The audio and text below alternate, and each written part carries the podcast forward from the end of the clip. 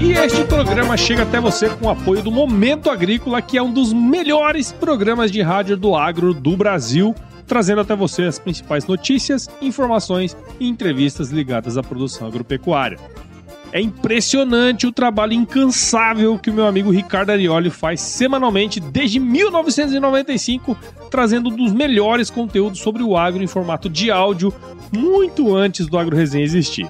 Pois é, mas você deve estar se perguntando: por que, que o Ricardo decidiu trazer o Momento Agrícola para o Agro Resenha? E eu te respondo: porque o Momento Agrícola, além de estar presente em uma forte rede de rádios do agro, também chega a você em formato de podcast. Sim, você pode assinar o Momento Agrícola em todos os agregadores de podcast. Faz o seguinte, ó.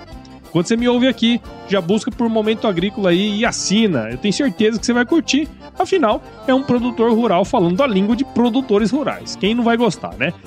E aí, tá bom ou não tá? É claro que tá bom, porque você só merece o melhor. Então vai lá, busca o Momento Agrícola, assina e ouça o Ricardo Arioli. Tchau, obrigado!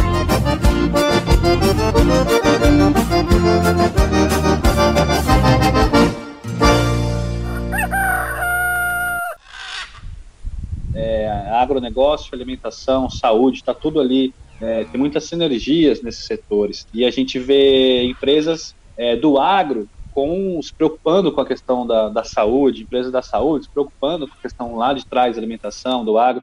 Então a gente tem chamado isso aí de, de startups biodigitais.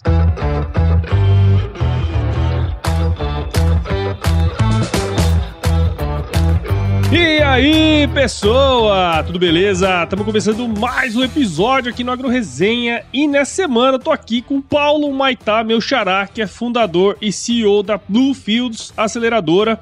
Ele é economista lá pela Universidade Estadual de Londrina, nossa querida UEL, possui especialização em planejamento estratégico pela PUC do Paraná e Chicago Both e mestrado em desenvolvimento de negócios pelo Mackenzie. Pô, Xará, muito obrigado por estar aqui com a gente, cara, e seja muito bem-vindo ao Agro Resenha Podcast. Grande Xará, torcedor do Cuiabá, né? É, meu, você viu? Estar aqui com vocês. Hora eu vou dar uma camisa do Cuiabá. Se vier aqui fazer uma visita, vai fazer um esquema aí. Bora lá, bora lá. Legal. E você que está aí ouvindo, já sabe, aqui no Agro Resenha, a Portela não tem tramela para quem busca se informar sobre assuntos ligados ao agronegócio, então não sai daí porque esse bate-papo aqui tá muito legal. Firma o golpe que nós já já estamos de volta.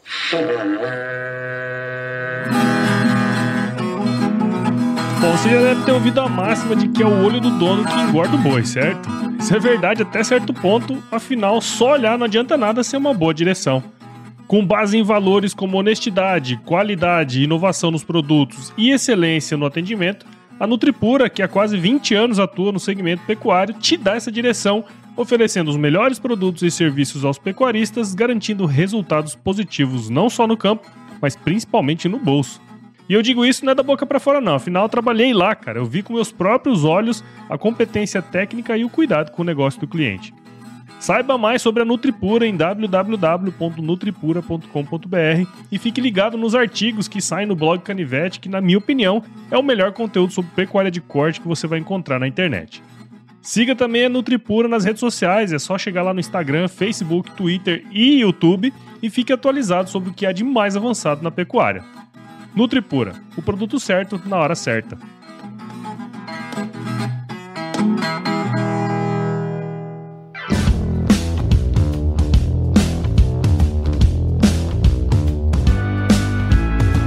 Bom, tô aqui com o Paulo, meu xará, e pra gente começar essa resenha aqui, Paulo, teria como você contar um pouquinho da sua história aí pra gente, cara? É, eu sou de Lins, uma cidadezinha no interior de São Paulo, Lins. e fui fazer economia em Londrina, né, na UEL ali, tive vários professores ali bem voltados ao agronegócio, inclusive, né, estudava economia brasileira, via toda a evolução do agro no Brasil e tal. Então foi meu primeiro contato ali, né? Começar a estudar um pouquinho esse setor. Comecei a carreira na faculdade mesmo, tinha uma incubadora lá de tecnologia. Uhum. Então, alunos de computação, de engenharia, queriam montar plataformas digitais, é, soluções é, de robótica. Hoje em dia tem um nome para isso, né? Startups, né? Antes era Empresas nascentes de base tecnológica. É, né? isso aí, Eu, é isso aí.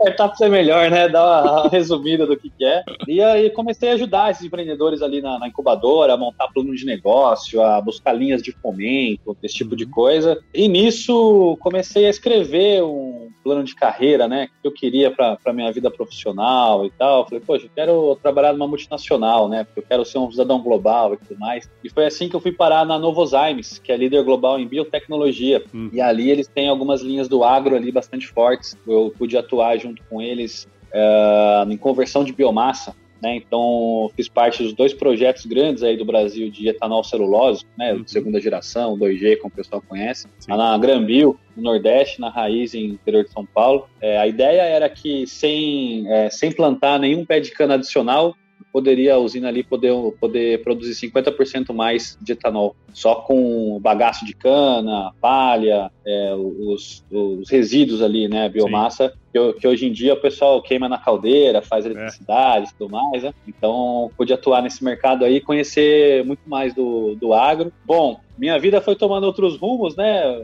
Mudei para São Paulo capital, é, comecei a me envolver de novo aí, como eu trabalhava com inovação, comecei a me envolver de novo com as startups, empreendedores, né? Que já, já tinha o nome startups aí nessa época, 2000, 2015, 14. E é, caramba, esses caras não são os mesmos do, do 10 anos atrás lá que eu ajudava eles, né? Agora tem um, tem um ambiente de inovação, tem um ecossistema sendo formado. É, eu ajudei ideias assim, Paulo, desde é, aplicativo como se fosse Uber para é, helicópteros, né? Uhum. Lá de São Paulo, até é, cozinha, restaurante é, com refugiados e tal, para contratar e tudo mais. Então, uma, uma variedade grande de ideias começou a despertar um desejo assim de ajudar mais os empreendedores, né? É, então, é como se eu senti como se Deus pegasse, ó, agora você vai parar de fazer isso, vai fazer outra coisa, né? Senti impelido assim, ó, eu quero ajudar esses empreendedores, né?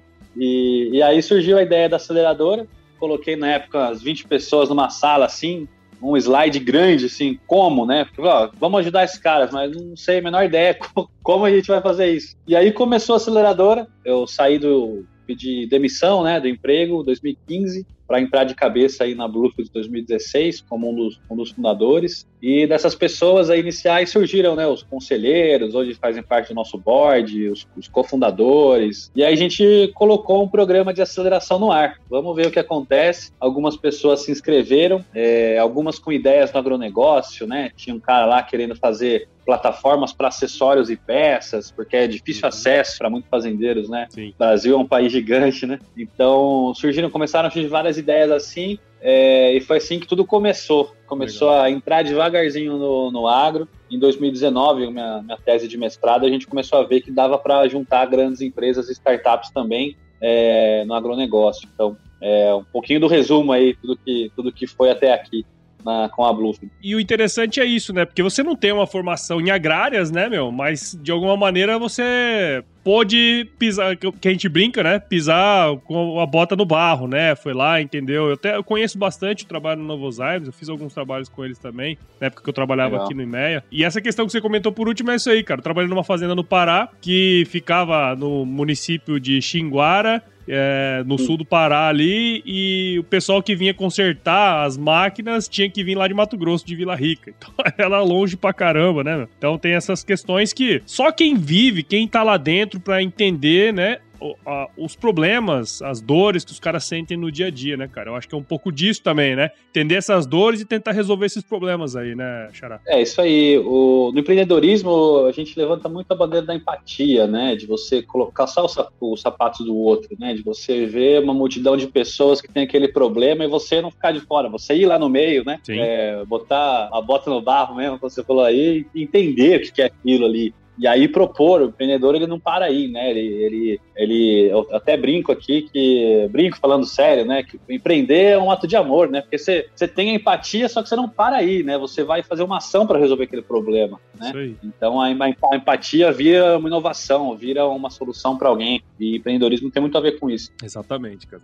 E, e, assim, eu lembro que bem no início desse mercado, né, começou a borbulhar essa questão de startups. Inclusive, eu trabalhava aqui no, no IMEA, foi onde surgiu o AgriHub. Você provavelmente deve ter ouvido falar do AgriHub aqui em Mato Grosso já, né? Eu participei da criação, assim, lá por trás do AgriHub, né? E eu percebia, na verdade, naquela época, né, teve esse crescimento absurdo. Hoje a gente vê falando de agtech em tudo quanto é lugar, né, cara? Só que no início, eu tenho a impressão, assim, que apareceram muitas soluções que, à medida que o tempo ia passando, elas não se consolidavam, sabe? Eu queria saber, assim, hoje, uh, diante de tudo que você já, já viveu aí, que você experienciou, hoje o mercado tá mais maduro para essas startups, cara? Ele tá mais maduro, mas ainda não tá tão maduro quanto, quanto vai, vai estar daqui uns anos. A gente vê é, muitos é, grandes grupos, né, famílias no agro, começando a se abrir para a inovação e para as startups, né? Isso é legal porque muita, quem está de fora do, do agro geralmente vê o agricultor com né, chapéu de paia, camisa quadriculada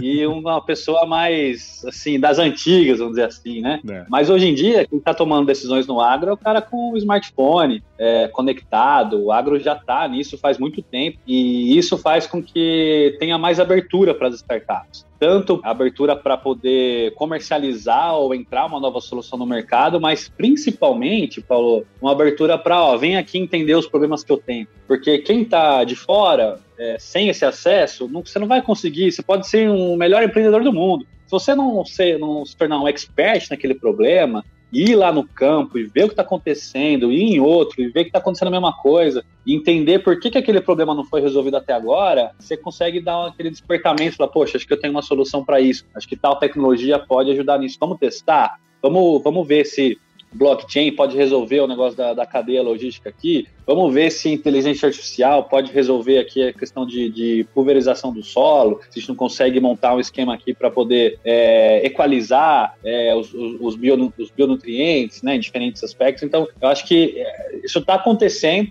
No mercado de startups, no Brasil, nós temos aí umas 15 mil startups no país. Uhum. É, poucas delas são do agro. A gente está falando aí de algumas centenas. Você pensar, pô, o Brasil, celeiro do mundo, maior agronegócio tecnológico do, do, do planeta tem muito potencial. Então, se você pensar, parar para pensar nisso, a gente está no comecinho, né, da escalada das startups no agronegócio ainda no nosso país. É, cara, e eu percebo muito isso, né, assim, eu, eu, lembro, acaba que a gente ah, conhece muita gente, né, até pelo podcast aqui, eu conversei com muita gente de startup também, é, pessoal envolvido nesse meio, né, acaba que muitas vezes Uh, eles tentam colocar algumas soluções pré-prontas, assim, de outros setores, né? E tentam embarcar aquilo ali no agro como se, pô, já deu certo naquele setor, vai dar certo nesse. E não necessariamente é assim, né, cara? Tem, todos tem toda uma série de particularidades aí que tem que levar em consideração para poder é, desenvolver uma solução, né, pro agronegócio como um todo, né, cara? Com certeza. E é muito a questão que eu falo, a gente fala para os empreendedores aqui, né? Tem vários tipos de inteligência, né? Tem inteligência emocional, tem outras, mas tem inteligência cultural também. Eu acho que isso é muito forte no nosso país você entender culturalmente como que o agro funciona, e diferentes regiões funcionam de forma diferente, é, diferentes cultivos, né? Então, quer dizer, é, esse, esse, passa por um conhecimento profundo que leva tempo. O pessoal fala, ah, mas não tem nenhuma startup unicórnio, né? Aquelas startups que valem mais de um bilhão de dólares, menos de 10 anos no, no agronegócio. É, acho que a gente tem uma, mais de 20 startups unicórnios no Brasil, nenhuma no agro. Uhum. Calma, calma que daqui a pouco a gente vai ter mais do dobro só do, só do agro aí, tenho certeza disso. E, iniciativas como que você falou do AgriHub são pioneirasíssimas, assim, é, e que tem tudo para crescer muito ainda e outras iniciativas também é, surgirem ao redor. Então, acredito muito nessa, nesse potencial inovador, né? É, com relação às startups, o, o agro já é inovador, é crescer muito. Sim. É, cara, e tem aquele ponto também, né? Porque assim, você tem uma questão temporal aí, né? Por exemplo, soja é plantado e colhido uma vez no ano.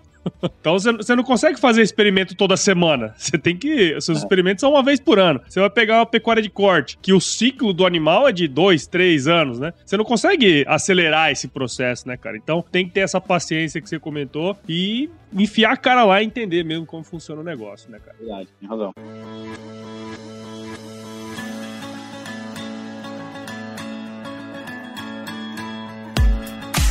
Diversas pesquisas apontam que o produtor rural está cada vez mais conectado ao mundo digital. E é nesse contexto que nasceu o Broto, plataforma digital que ajuda o produtor rural a potencializar sua produtividade financeira. No ecossistema Broto você encontra um marketplace completo com acesso a produtos e serviços, além de conteúdos relevantes em diversos formatos, inclusive podcast, que vão apoiar o produtor em seu processo de tomada de decisão. Há décadas como parceiro do produtor, agora a BB Seguros e o Banco do Brasil, através da plataforma Broto, querem descomplicar a agricultura digital e trabalhar para promover a inclusão digital em todos os perfis de produtor. Siga o Broto nas redes sociais, é só buscar por @somosbroto no Instagram, Facebook e YouTube e entre no site www.broto.com.br e saiba como o ecossistema Broto pode te apoiar. Somos Broto, seu jeito digital de fazer agro.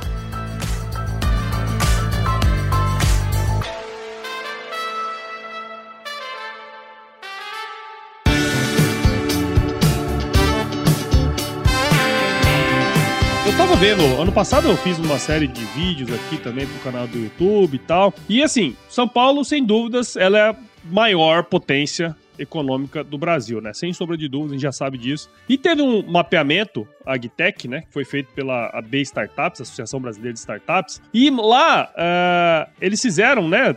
Um baita de um levantamento e tudo mais. Só que a maioria das startups, elas estão sediadas em São Paulo, né, cara? Só que a gente pega e analisa no mapa onde está a maior produção agropecuária. A gente vai ver, pô, região centro-oeste, região sul, né? Se a gente for pegar aí o, o que é mais uh, sexy, é o centro-oeste, uhum. né? Mato Grosso, uhum. Mato Grosso do Sul, Goiás e tal. Esse distanciamento, acho que a gente já falou até um pouco sobre isso, cara, mas esse distanciamento entre as, as startups e a produção, de alguma maneira, deixa esse desenvolvimento mais longe das reais oportunidades, assim? Deixa, tenho certeza que deixa. O que acontece? Quando a gente fala de ecossistema empreendedor, ou ecossistema de startups, ele precisa ter dois papéis ali ou você é empreendedor e vai criar alguma solução para resolver a dor de alguém, ou você é alguém que ajuda a vida do empreendedor para se tornar mais fácil, hum. né? Então você pega investimentos, é, fundos de venture capital, investidor anjo, né, que aporta capital nas startups, incubadoras, aceleradoras, que ajudam os empreendedores a passarem pela jornada mais rápido, é, entre outros tantos é, formas de construir capacidade empreendedora. É, só que tem um porém aí. Um, um ecossistema ele só para de pé quando você tem uma massa crítica de uhum. pessoas, de, de empreendedores, para que você tenha pessoas que ajudam empreendedores ao redor dele. E ainda regiões no interior do país, vamos dizer assim, é, que não são nas grandes é, capitais, os estados e tal, ainda esse processo está começando, são, são ecossistemas nascentes, pode dizer assim. Então, por exemplo, hoje, hoje não tem como no, pega uma, uma cidade lá no interior da, de Manaus ou no interior de, da, da, do Amazonas. Não tem como você ter uma aceleradora lá, por exemplo. Uhum. Porque você vai atender ali 10 empreendedores e acabou. Não, não tem mais quem, quem você acelerar ali, né? Então isso faz com que careça né, as, as regiões ali, é um, é um, processo demorado, eu imagino, é, para que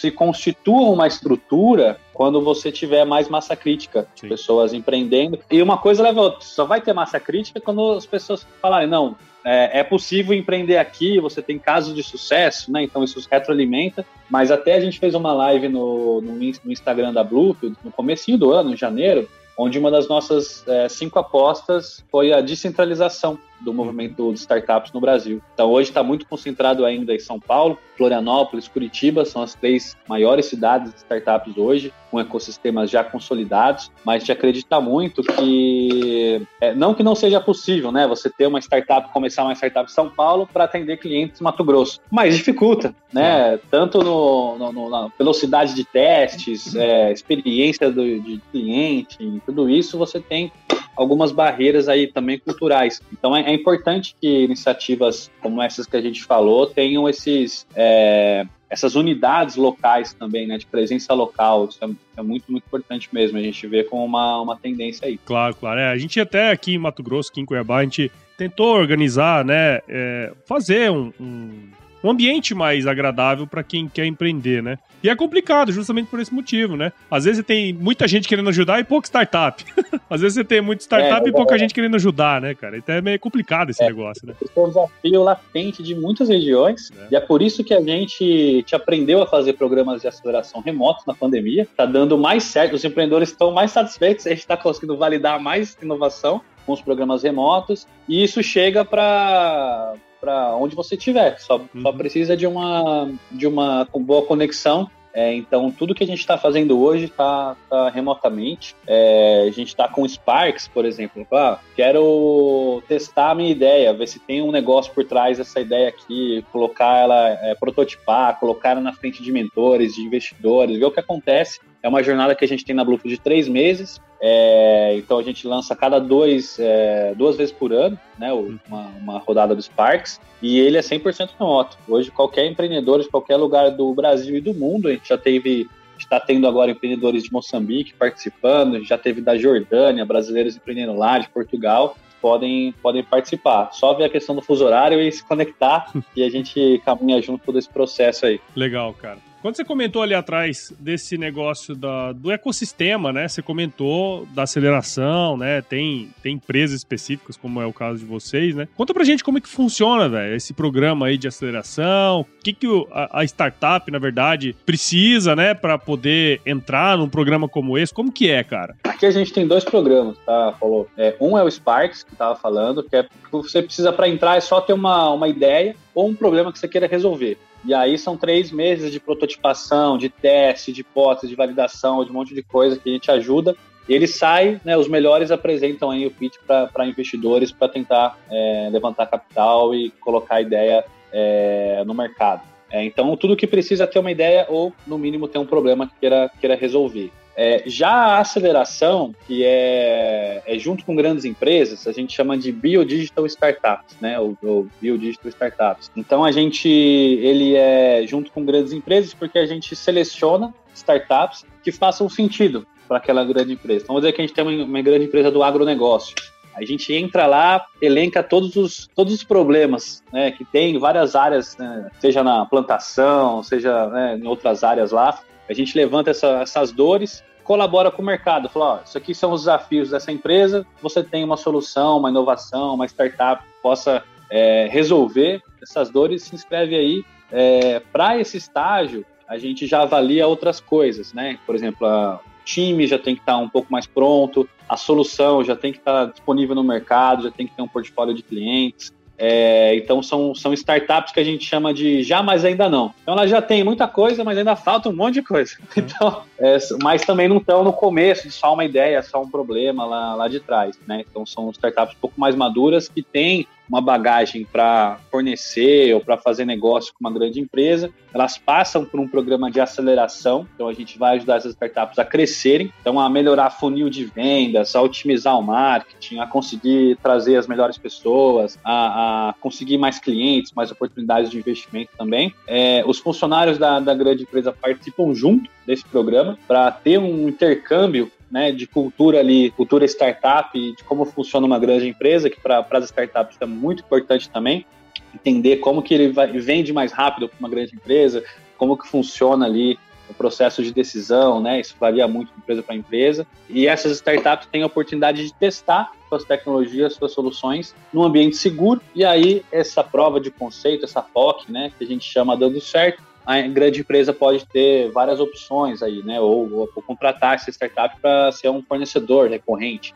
ou eu vou fazer uma. vou co-criar um produto junto com essa startup para a gente no mercado junto, ou vou investir nessa startup, é altamente estratégico para o meu, meu modelo, para o meu futuro. Então aí tem várias opções e todos os lados ganham, né? A startup não teria acesso e, e foi acelerada para um programa, a, a, grande empresa que aprendeu como uma startup funciona e, e pode encontrar parceiros de negócio ali, é, e a gente como aceleradora fazendo essa, essa ponta aí, essa parte de de tradução dos dois mercados bem distintos. Legal, cara, bacana. É, é, essa prova de conceito, né? Essa questão de você poder testar a sua solução no campo, né, cara? Isso é, é ouro, né, para a maioria dos, dos empreendedores, né? Justamente esses que estão aí em São Paulo aí, né, cara? Ah, pois é, e você fala, poxa, é, minha, minha solução, minha ideia foi validada na empresa X. Todo mundo, né, lá no Mato Grosso, todo mundo conhece os caras. Pô, isso abre uma porta, né, um portão, uma porteira inteira, né, pro mercado empreendedor que...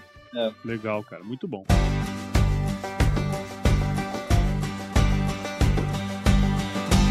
E aí, tá curtindo o bate-papo, cara? Espero que sim. Mas eu tô passando aqui para te dar um recadinho. A missão da Stoller é transformar conhecimento em inovação para a agricultura, gerando valor a todos os envolvidos. Por mais de 50 anos, ela transforma conhecimento em inovação no esforço de impulsionar as culturas a alcançarem seu máximo potencial genético e atingir altas produtividades. E quando se trata de conhecimento, você pode encontrar tudo sobre fisiologia, nutrição e biologia de plantas no podcast Campo On, produzido pela Stoller.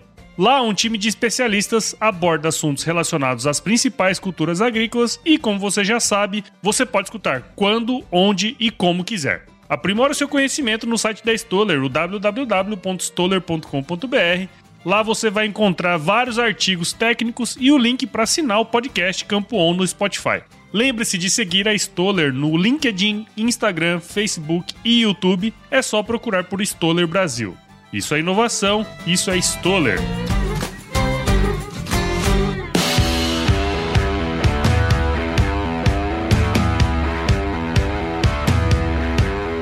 Paulo, você falou aí até uh, um pouco aí atrás sobre essa questão das uh, biotechs, né? Startups do setor biodigital, vamos dizer assim, que você une aí agronegócio, alimentação, que na verdade é quase como se fosse uma coisa só, só que do ponto de vista é, de separação elas são diferentes, né? E saúde também, né, cara? Achei isso bem interessante. Na sua, na sua visão aí, como que essas startups desses diferentes setores, vamos dizer assim, como que elas podem se beneficiar trabalhando é, juntas, né? E como que essa integração aí pode ajudar a solucionar problemas, por exemplo, do agro ou, sei lá, de saúde? Como que, como que é a ideia desse contexto aí, cara? Esse é um conceito, Paulo, que a gente aprendeu junto com o Grupo Jato, é, a gente tem feito alguns projetos é, em conjunto desde 2019 e essa ideia da convergência biodigital. Então a gente vê novas tendências, preocupações de consumidores para a saúde, né? Melhor alimentação, uma vida mais saudável, longevidade. É, e a gente vê que, poxa, tem desdobramento na forma com que a gente se alimenta uhum. e, consequentemente, como a gente planta. Claro. Então, é, acaba sendo uma cadeia só. É, agronegócio, alimentação, saúde, está tudo ali. É, tem muitas sinergias nesses setores. E a gente vê empresas é, do agro com se preocupando com a questão da, da saúde, empresas da saúde, se preocupando com a questão lá de trás alimentação, do agro.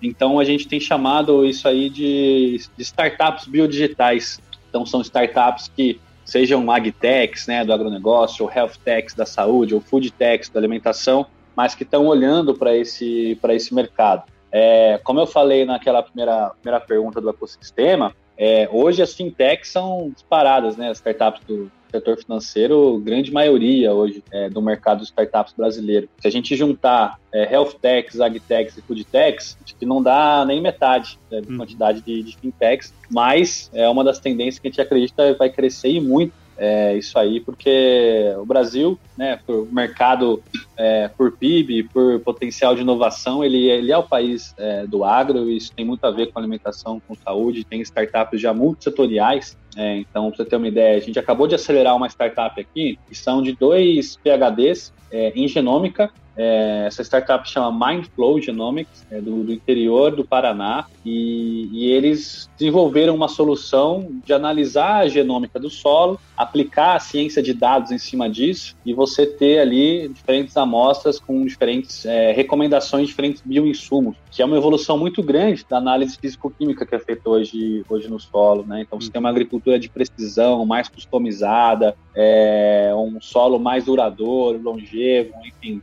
mais produtivo é, e ainda mais sustentável, né? Então esse tipo de coisa ele influencia é, até a cadeia lá na área da saúde, é, como os produtos vão ser, vão ser vendidos e tal.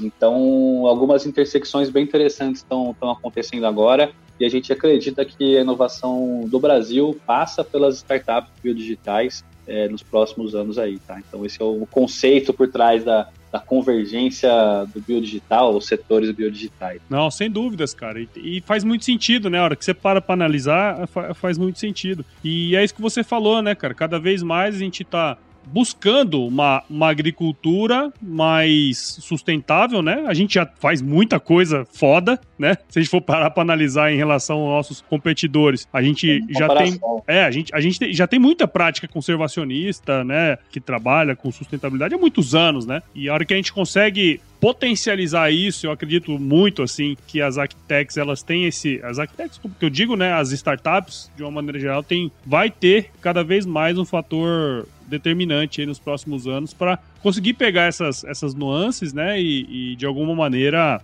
é, trabalhar para solucionar, né, vários problemas que tem lá no campo, né, cara. Com certeza. A gente está acreditando muito nisso também e até por isso, assim, tentando colaborar, né, juntar as peças aí de um, de um grande quebra-cabeça para que esse ecossistema biodigital brasileiro avance cada vez mais rápido. Legal, cara, muito bom. Pô, Paulo, muito obrigado, cara. Assim, a gente poderia ficar falando sobre startups e coisas e tal um dia inteiro, né, cara? Mas queria muito agradecer aí sua participação aqui no Agro Resenha. Tenho certeza que quem ouviu do outro lado, né, quem tá. Tem muita gente que escuta o podcast aqui no trator, viu? Tá lá colhendo, o cara escutando o, podcast lá. Então eu tenho certeza que às vezes esses caras estão lá no campo, tem alguma, alguma dor que eles sentem e pode trazer, né, cara, pra de repente desenvolver. Então, queria agradecer demais o seu tempo aqui e parabéns aí pelo seu trabalho, meu. Ei, Xará, obrigado aí pela oportunidade de estar junto com vocês. É, acho o programa incrível aí, o nome, então, Agro Resenha, fantástico. e parabéns pelo trabalho de vocês aí. Um abraço a todos que estão nos ouvindo também. Muito bom, cara. E para quem está ouvindo a gente aqui agora, meu, como que a gente pode acompanhar o seu trabalho? Bom, segue a gente aí nas redes sociais, né? É, o nosso Insta é Bluefields Underline Aceleradora, ou entre em contato aí também com a gente diretamente no LinkedIn. A gente está sempre à disposição aí para responder e quem sabe aí acelerar a inovação junto. É isso aí, cara. Agora vamos para a parte mais importante desse podcast aqui, que é o nosso glorioso quiz. Vamos nessa, não? Agora. quiz! Quiz! Ó, cara, vou te fazer algumas perguntas, é bem tranquilo. Você responde a primeira coisa que vier à sua cabeça aí, tá certo? Tá bom. Vai lá. Paulo Humaitá, qual é a sua música antiga predileta, meu? Minha música antiga predileta chama. É uma música em inglês, chama Native Tongue, uma, uma banda Switchfoot. Olha aí, olha aí, vamos pôr. A galera vai estar tá escutando aí. Né? Legal, legal. É bem, bem animada, viu? Isso aí.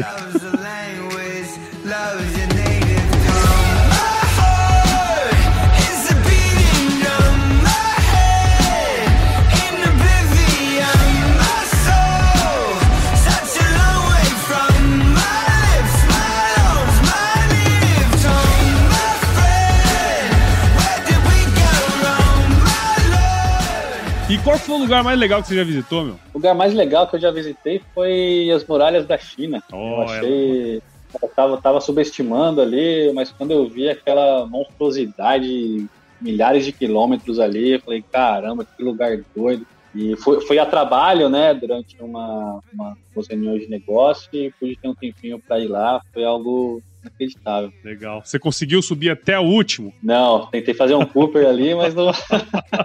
é cansativo, viu? O negócio ali é. Eu fui lá em 2016 também, cara. É, olha que é top demais, é top demais. A gente menospreza, né? Porque o, o foda, o foda não é subir. O foda é que cada degrau é de um tamanho diferente, cara. É, bem. É. Não, e você vê foto, você fala, ah, é um muro lá, mas nossa, o negócio é gigantesco. Legal, meu. E na cozinha, cara? Qual que é a sua especialidade? Minha cozinha? Ixi, eu não tenho muitas não, mas é, macarrão à bolonhesa... Minha especialidade é chamar iFood, né? não, não. É, chamar iFood, o macarrão à bolonhesa eu faço bem, viu? Faço bem ah, o macarrãozinho à tá bolonhesa, tá bom, bem tá É honesto, é honesto. O macarrão à bolonhesa é honesto. E, cara, indica um livro aí pra gente que de alguma maneira impactou aí você, cara. Um livro. É... Nossa, poderia indicar tantos. É... Eu indicaria Chess Not Checkers, é, xadrez não damas, né? Você lembra qual que era o autor? É, o, o autor, ele é vice-presidente de uma empresa chamada Chick-fil-A uma empresa americana, um fast food, e eu achei muito legal a forma com que ele. É, um, é na verdade, é uma história fictícia, e ele mentoreia um líder, né? Que acabou de assumir a presidência de uma empresa e está perdido. Uhum. Então, ele, ele orienta esse jovem, tem em português esse livro, ele orienta esse jovem a tomar decisões e a entender a estratégia de um negócio baseado em lições de xadrez, né? Ah, em você avançar peças, em você fazer a melhor jogada, atacar em unidade. É um livro, livro incrível, assim, com princípios muito valiosos aí de liderança e gestão. Bacana, bacana. Bom aí. E, cara, se você se encontrasse com seu eu de 17 anos hoje, cara, qual seria o melhor conselho que você se daria? Vá com calma, vá devagar. pra que tanta sociedade? Acho que eu falaria isso. Toma cuidado com as com as ciladas da vida, né? Da gente achar que tem controle de alguma coisa, porque no fim do dia eu acredito que Deus está no controle de tudo, né? E acho que eu falaria isso para mim, não ficar, ficar, ansioso, nervoso não, porque se tiver acontecer, vai acontecer. Só se preocupe em fazer o seu melhor e, e enfim, é, Deus, Deus, Deus sabe de tudo, então acho que eu falaria isso. É isso aí. Você viraria pra ele dar um tapinha nas costas e falar assim, vai, caralho. Só vai. Dava um tapinha, dava uma, dava uma pedalada assim. Pedala, vai, né? caralho.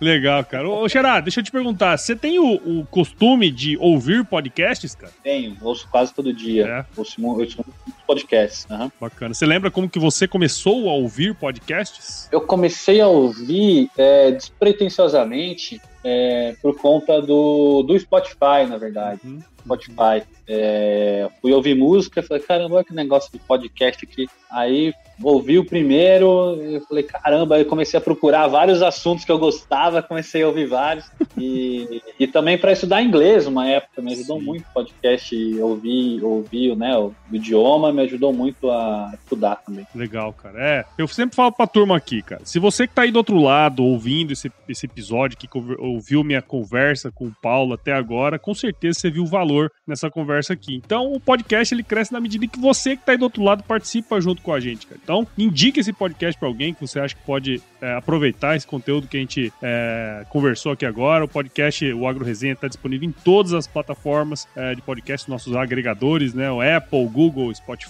Deezer, Cashbox, qualquer um que você buscar, o Agro Resenha vai estar tá lá. Siga a gente nas redes sociais também, o Instagram, Facebook, LinkedIn e Twitter. Entre no nosso grupo do WhatsApp, nosso canal do Telegram, o link está no nosso site, o www.agroresenha.com.br. Faça parte também da nossa comunidade agro de sucesso. Aprenda aí com empresários e profissionais do agro que estão fazendo acontecer em suas áreas de atuação e caso você tenha alguém aí para indicar alguma coisa para falar para gente, escreva para contato@agroresenha.com.br. E nós também fazemos parte da Rede Agrocast, a maior rede de podcasts do agro do Brasil. É só entrar lá em redeagrocast.com.br. É isso aí, Xará. Muito bom, cara. Obrigado aí de novo pelo tempo. Tenho certeza que é, o pessoal aproveitou muito. Espero que você tenha curtido aí também. Grande, Isaac. Prazerzão estar com vocês aí. Precisando, Xará, só dá um toque e a gente, a gente volta. É isso aí, cara. A próxima reunião de comunidade que tiver em São Paulo, que você encontrar os caras dos Faria Limer lá, que quer mexer com o agronegócio, você fala pra eles uma frase muito importante e de conhecimento milenar, cara. Você abre a sua apresentação falando assim, ó se chover, não precisa molhar a horta, não, tá? A turma já vai entender. Excelente, vou, vou, vou, falar isso aí, vai, vai popularizar é, na Faria Lima. Você quer entender de agronegócio, você sabe essa frase aí, é, Tamo junto.